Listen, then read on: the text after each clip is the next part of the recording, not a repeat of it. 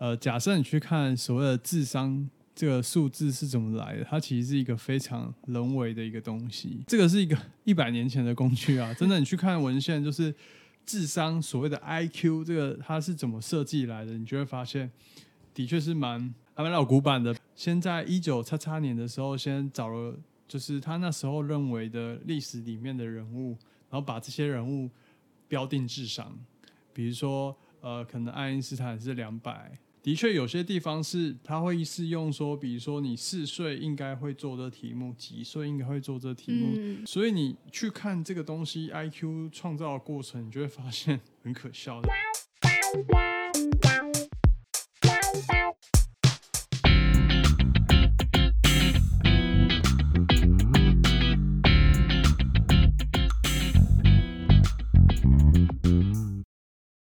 我记得我那时候看了你的文章，第一篇文章刚好是怎么样独立思考这件事情的一些算小分享吧。我觉得，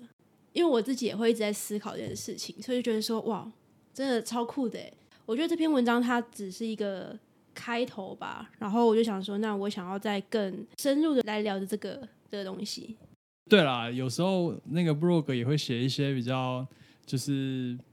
比较不是那么硬的，跟基因有题有关，可能跟一些有趣的文章，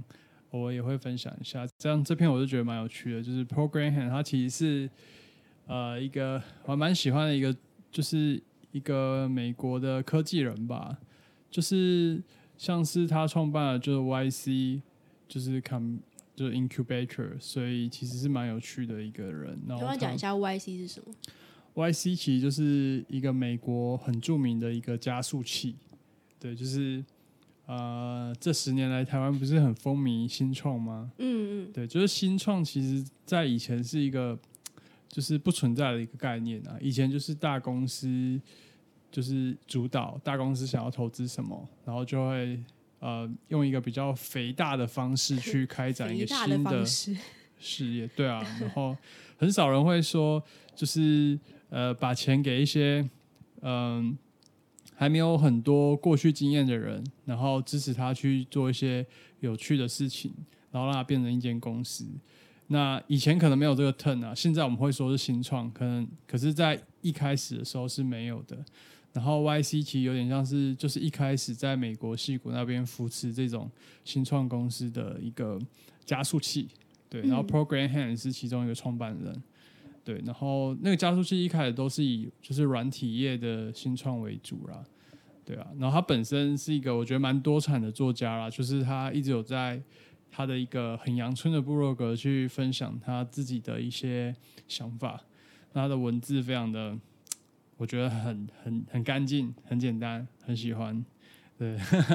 所以你的部落格也是走这样的一个路线吗？呃，我的部落格是走很肮脏、很复杂，写的没有人听得懂的那种路线。所以你是说共同点就是很阳春这样？共同点就是都是有在写字。可是我觉得有写，它就是一个，因为像很多人都会说啊，你比如说你写这个没有什么用啊什么的，但是重点是人家做你没有做，所以我觉得光是有这这个动作，我觉得它就是一个不一样的事情。嗯，我觉得写写东西还不错啦，就是你可以，嗯，一方面就是跟人家分享你的所见所闻吧，一方面也是让你的思考可以比较具象化。这几年其实“独立思考”这个词也常被，就是很常被拿出来讲。嗯，那我蛮好奇是，那你自己会怎么解释这个词到底是什么东西？因为我觉得每个人其实都想的，就是那种。好像知道它是什么，可是你要真的解释它是什么时候，又解释不出个什么所以然。所以然，对。然后我我觉得，呃，我可以分享我的想法。我觉得，其实分享一个人对某件事情的看法，其实就是在解构那个人的思考过程。对对。那我对独立思考的一的想法，其实是第一个，我自己觉得啦，就是人之所以为人，最重要的其实就是他的思考能力。对。那很可怕的是说，其实现代社会我们因为可以上网嘛，所以其实我们其实更容易听到别人的想法，听到这社会的想法，听到媒体的想法，听到商人的想法，那就忘记自己的想法是什么。所以其实我反而觉得独立思考或者思考这件事情，在现代社会其实可能是作为一个人最重要的一个呃特征吗？我觉得，假设你就是是一个自由人的话，你应该真的就是要有思考的能力。我刚刚那段话解读会，我会解读成就是怎么样在资讯收集跟你自己的真正的最核心的那个想法当中找一个，你说融合也好，或者说找出一个。真是你真正的答案的那种那种感觉。我觉得现在社会思考是很重要。那所谓的独立思考，其实就是你有意识的去知道你从哪个资讯来源，比如 I G、脸书、Gmail、电子报、Podcast、YouTube 看到的一些资讯，告诉你的事情，然后你有意识的去消化、理解。这些资讯来源告诉你的事情，客观上是什么，主观上是什么？那怎么因这些资讯去做决定？这个过程，我觉得都可以把它归类在独立思考这件事情上。我觉得你刚刚讲到一个点，我觉得很好玩，就是说对于某一件事情的想法，主观上你怎么想，或者说客观上其实是是什么样子？就是成长过程到甚至到现在的一个观察吧，观察到一个很好玩的现象，就是。很多时候，包括我自己也是。嗯，我们都知道每件事情有所谓的主观觉得怎么样，跟这件事情客观事实是什么。但是有时候我们是客观的时候太主观，主观的时候又不够主观。就是主观的时候，你的主观又是别人给你的。可是真的可以做到人，我觉得其实不算多。我觉得不是一个就是绝大多数人有办法很简单做到的事情。是没错，而且像我刚刚其实很条理的去分析做决定、思考、行为，然后变成最后变成他的过程。但我刚刚没有讲的，其实是我们我们还有情绪这件事情，其实也是会影响到我们刚刚说的全部的过程。对，所以其实你可能也要意识到，在这个过程中你的感觉是什么。所以真的是蛮有趣的，因为我我也很玄啊，我觉得讲到变哲学 了。下班聊哲学，自己也是觉得说喜欢听，就是为什么别人会做这样的决定，就是所谓的他们他的为什么是到底是什么东西？对，不一定会跟我一样嘛。对对对，所以我分享，我觉得我还蛮喜欢的一本书，叫那个是 Ray Dalio 的一本书，叫《原则》。哎，我有哎，对，还没看完。我觉得那本书超棒的，就是其实它的它的重点就是要跟你说，不管你的原则是什么。你要有原则，那他的原则我觉得是可以更、更、更范围更广。像我们刚刚讲的，就是原则其实比较窄的。那他那本书想要跟你讲的原则是更广的，就是从你怎么思考，你怎么做决定，你怎么反馈，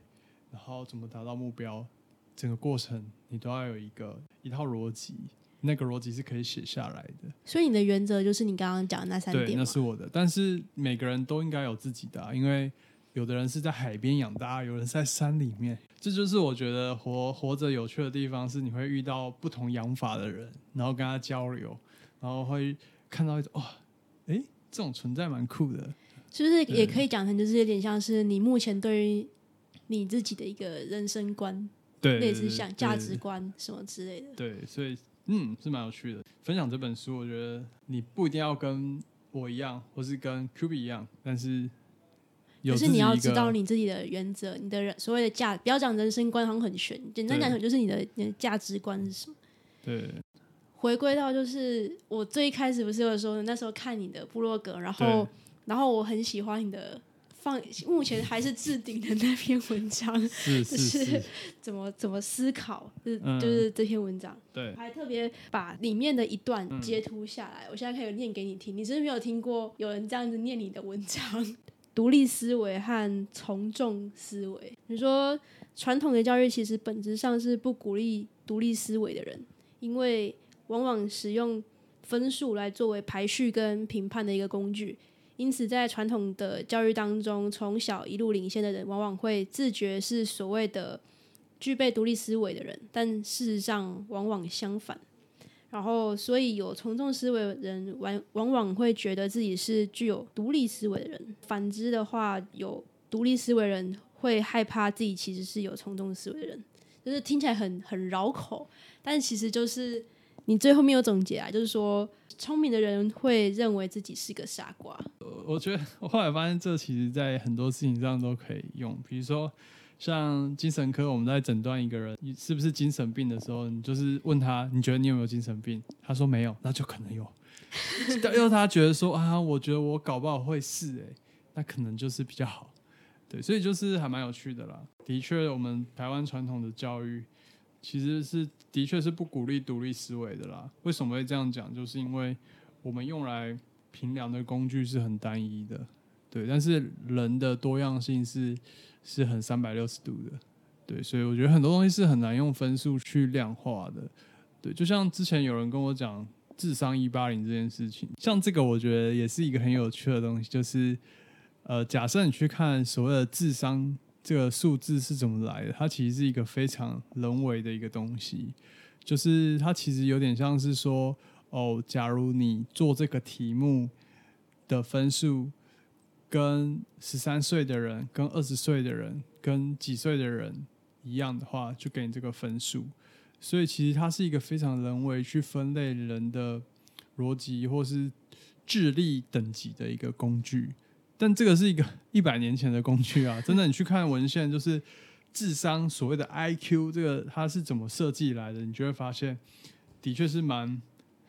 还蛮传，还蛮还蛮老古板的。比如说，他可能呃一开始，这是我记得这是所谓 I Q 这个制度啊，然后智力测验发展的那种教育心理学家，他其实是先用先在一九叉叉年的时候，先找了。就是他那时候认为的历史里面的人物，然后把这些人物标定智商，比如说呃，可能爱因斯坦是两百，牛顿人为去定他，人为是定的。然后的确有些地方是，呃，他会是用说，比如说你四岁应该会做这题目，几岁应该会做这题目，十三岁做这题目。所以你去看这个东西，I Q 创造的过程，你就会发现很可笑，就是。他把人简化成做题目，我觉得真的很不科学啊！就是，就是人是非常的生物啦，或是人是非常的、非常的不可捉摸的。你怎么就是说一个人会三角形、右边正方形，在右边是什么呢？你答对，你可能智商就加十分。对啊，就是有的东西是没办法用这种东西表现，或是去。去做测评的，所以我会觉得，假如你有去看智商这套系统是怎么来的，你就会对他保持着一个比较客观的态度。对，所以反过来就是传统教育，假设我用分数去什么国因数去去评评分一个人的时候，其实国文好的人，他真的就是比较会表达嘛，或者是他真的比较会写作嘛，或是他的文字很有渲染力嘛，或是。你看到他写的东西会掉眼泪吗？这东西感觉好像跟国文分数好像不一定有直接的关系，对，所以所以我觉得本质上传统的教育的塑造过程其实是会让你的思维变成一致的。看你刚刚念的那一段的时候，其实我在思考一件事情，就是传统的教育，不要说传统，我觉得到现在都还是。虽然说好了，慢慢开放，现在比较什么实验教育啊，就是开始新的课纲啊，就是其实不太一样。其实我没有去研究新的课纲，但是我在想，应该是多多少少就是开始慢慢的开放。但是我觉得，就如果去思考说为什么传统教育会比较不鼓励独立思考，我在想，这是我自己的推测。我觉得或许也是跟文化比较有关系吧。就是说，我们先不讲什么这政治那个啦，就是反正我会觉得。不可否认，就是现在台湾的文化就是会比较传承自，就是呃中国古代的那一套儒家思想，或是当然儒家可能它还有包含其他有的没的那些，就是整体包装起来叫做文化的一个东西，就是华人文化啦。往回看，就是说那这文化里面包含了什么东西？其实很多时候就是你要你要团结，你要合群，但是如果你培养出了一堆。意见很多，对意见都一大堆，然后觉得我的才是最好的，然后不愿意去配合别的人，那很对于这个文化的生存，或者是对于支持这个文化，它是一个比较麻烦的一个因子。我那时候在想说，会不会是因为这样子，所以慢慢的就会变成说，那我要教导我自己的以后的，就是子子孙孙的时候，我要就是让大家都知道说，这样这样子这一套是好的，就是你要 follow 这一套，你要变成这样，那久而久之就会变成你提到，就是大家就会比较从众思维那个，因为从众的话，那我今天一讲什么。就是班长一讲什么，老师一讲什么，对，就一直在边解释说某某 A 同学你不要怎么样，B 同学你不要这边质疑老师什么之类的。就是如果今天用这套方式的话，或许可以知道说为什么以前的教育是这样。对，就是有它存在的一个原因。对对，的确，因为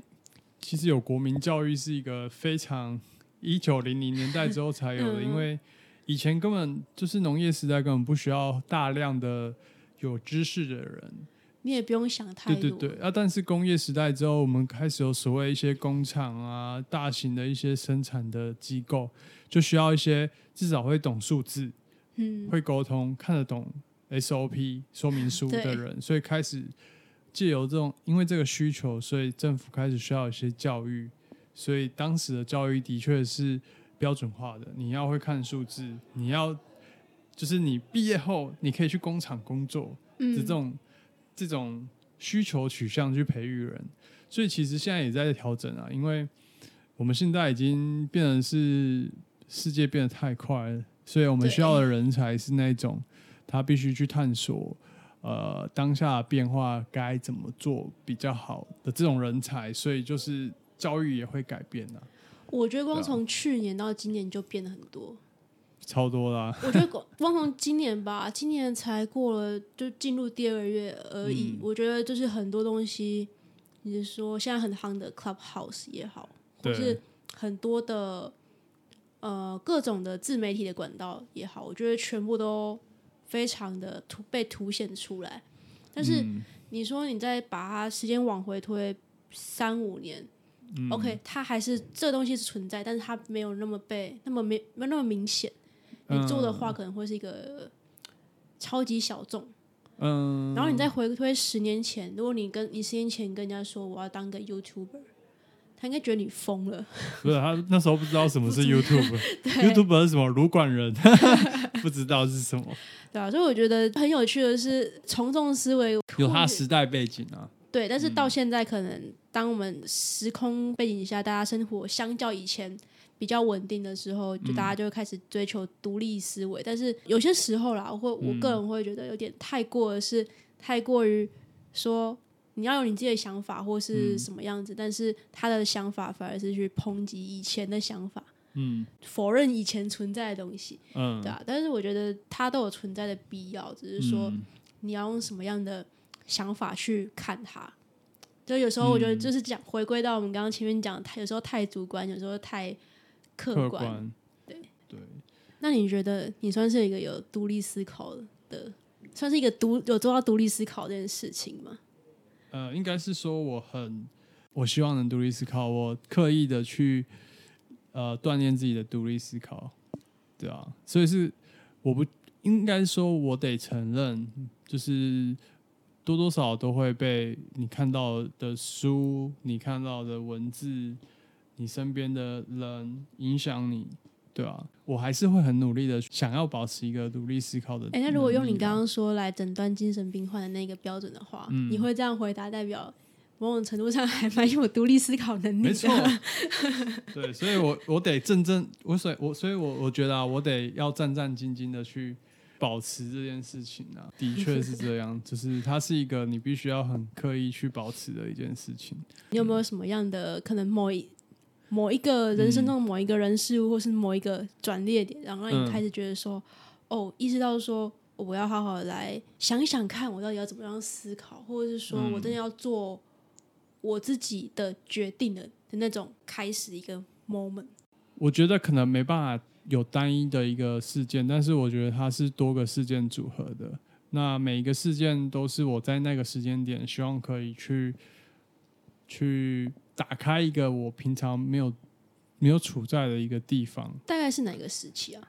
嗯，我觉得是大学，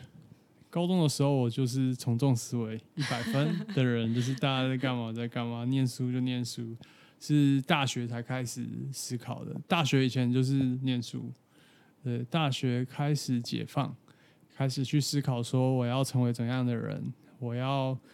我要干嘛这样子。所以应该是从大学吧。所以大一开始就是在解放嘛，因为大一开始你分数就不重要啦，你只要考试可以过，所以很多时间啊，你就会想说我到底。就是我要成为怎么样子的人啊？我要怎样才能让我的心灵比较坚毅之类的？对，所以所以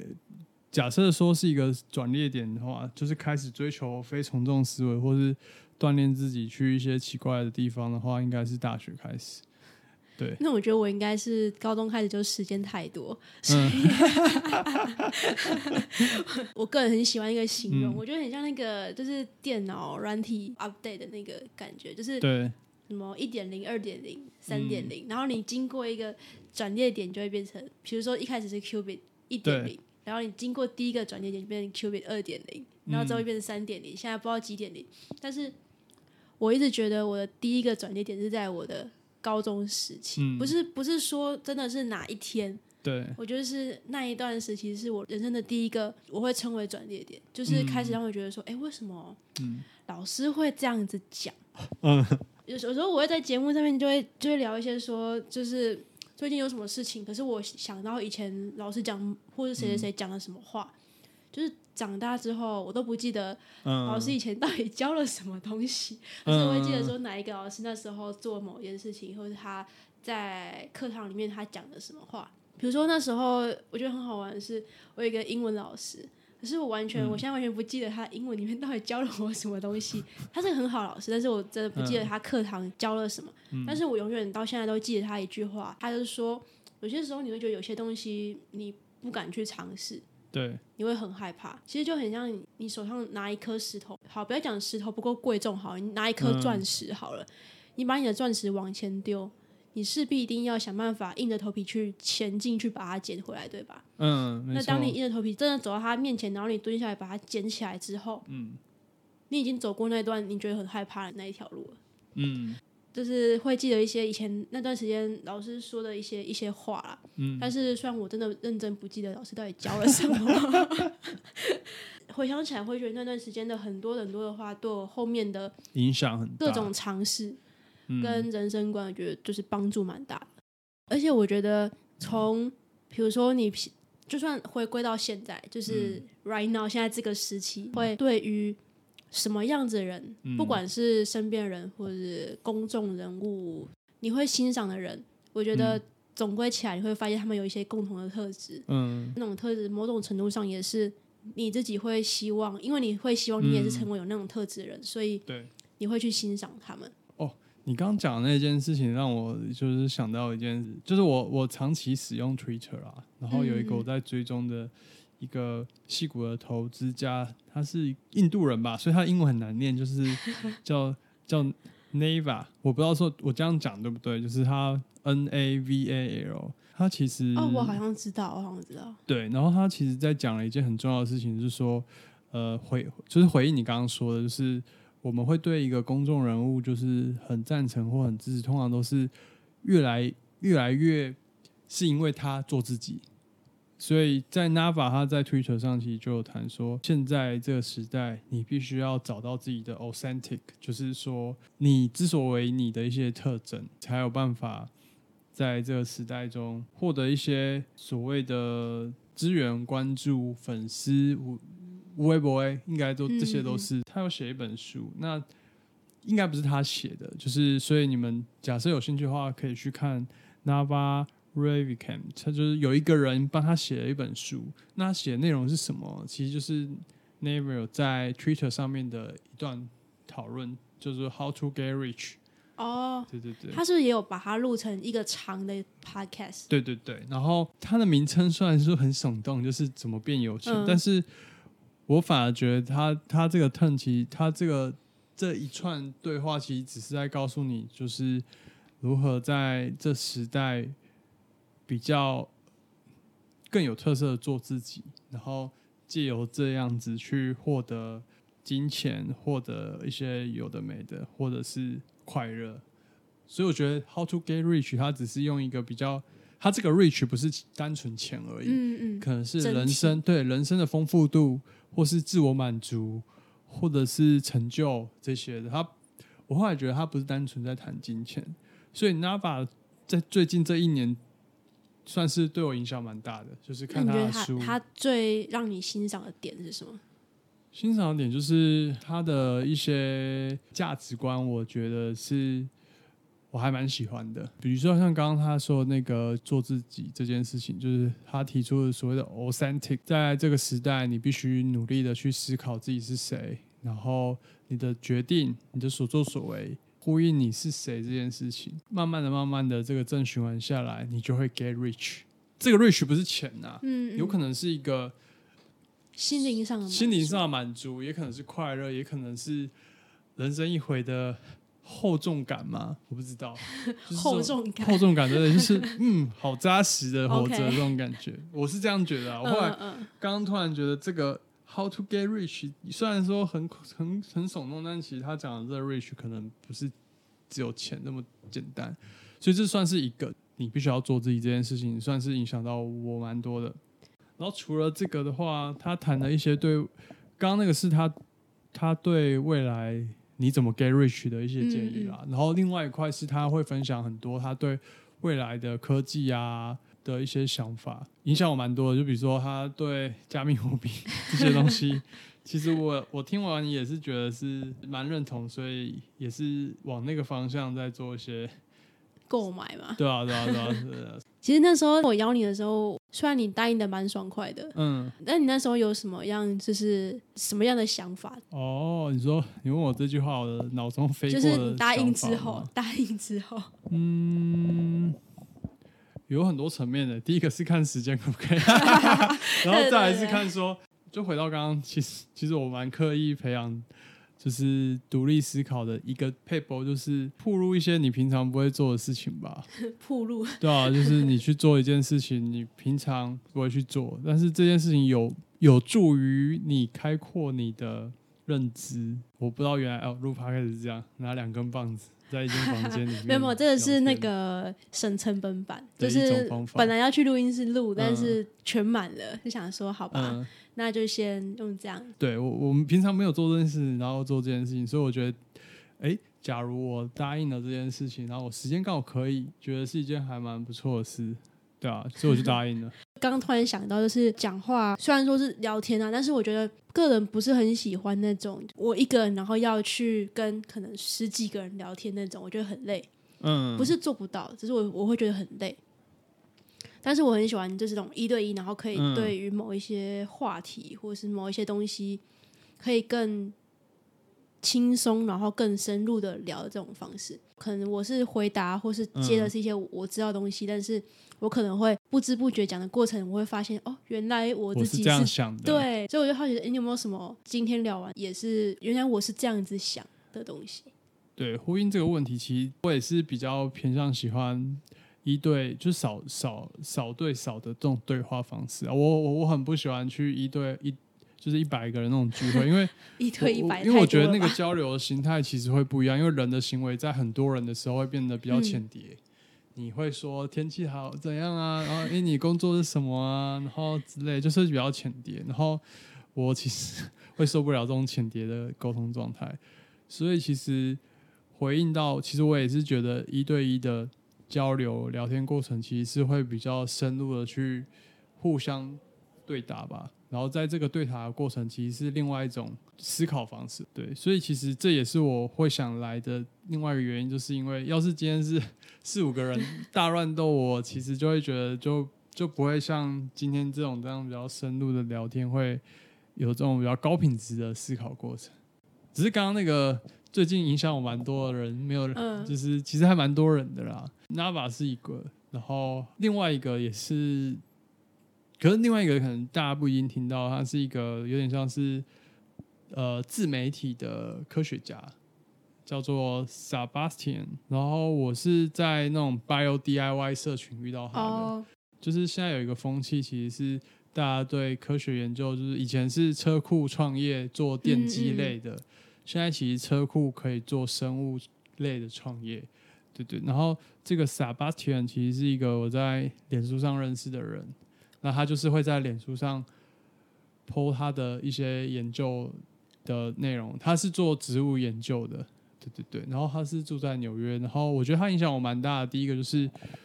他在分享他做研究的过程，其实是。还蛮无私的，嗯，我我得这样讲，是因为我自己知道，过去在学术或是在研究领域，其实大家是非常的保护自己的研究内容的，就怕东西被人家抢走。对对对对对，但是这其实有点跟我的价值不太一样，因为我我我觉得科学是一个不断跟人家交流，是 share share 的过程，对对对。然后所以在网络上看到这个这个科学家这样做，我觉得还蛮觉得蛮酷的。对，然后后来就我跟他有一些科学上的交流，比如说我跟他要了一些实验用的东西，那他就从纽约寄给我，所以我觉得这种这个这种交流过程让我形成一个正回馈，就是我觉得以后我也得就是无私的去把一些实验的一些东西去给人家。但我我觉得这这件事情可能大家比较难有感觉啦。不，我觉得其实举个例子就是说。如果不管你今天是开店，或是你是只是当一个医生也好，老师也好，我觉得卖东西，你就会知道说有所谓的什么商业机密或者什么，你会觉得说，那如果我什么都讲，那如果别人抄我东西怎么办？或者我今天当老师，我是什么补教界名师，如果我今天真的都把我的东西 for free，就是免费全部都分享出去，那如果别人抄袭我的教学方式怎么办？嗯就是我觉得不管各行各业，其实很多人都有这样的一个疑虑吗？对，就像你讲的啦，我觉得就像每个人价值观不一样嘛，有些人会害怕，有些人会觉得说我不图什么，就只是纯粹分享。那我觉得没有哪一个是好或是坏，但是我现在很尽量的，就是做到全部都给出去这一块。如果总结今天的话，就是我个人其实还蛮期待，就是今天录音的。因为我觉得，虽然我们对话可能都是聊一些比较医疗领域，比较不是那种人生观，今天好像完全没聊到。可是我我觉得蛮好玩，就是尽管大家可能领域不一样，但是我个人是非常喜欢听每个人怎么样去处理、思考这件事情，或者他怎么想这件事情。对，然后就是也蛮开心你今天来这边，那也希望就是有机会听你聊更多的你的故事。我也非常开心可以聊天，对啊，反正就是互相交流嘛。好，那我们今天这集先到这边喽，下次见，拜拜，拜拜。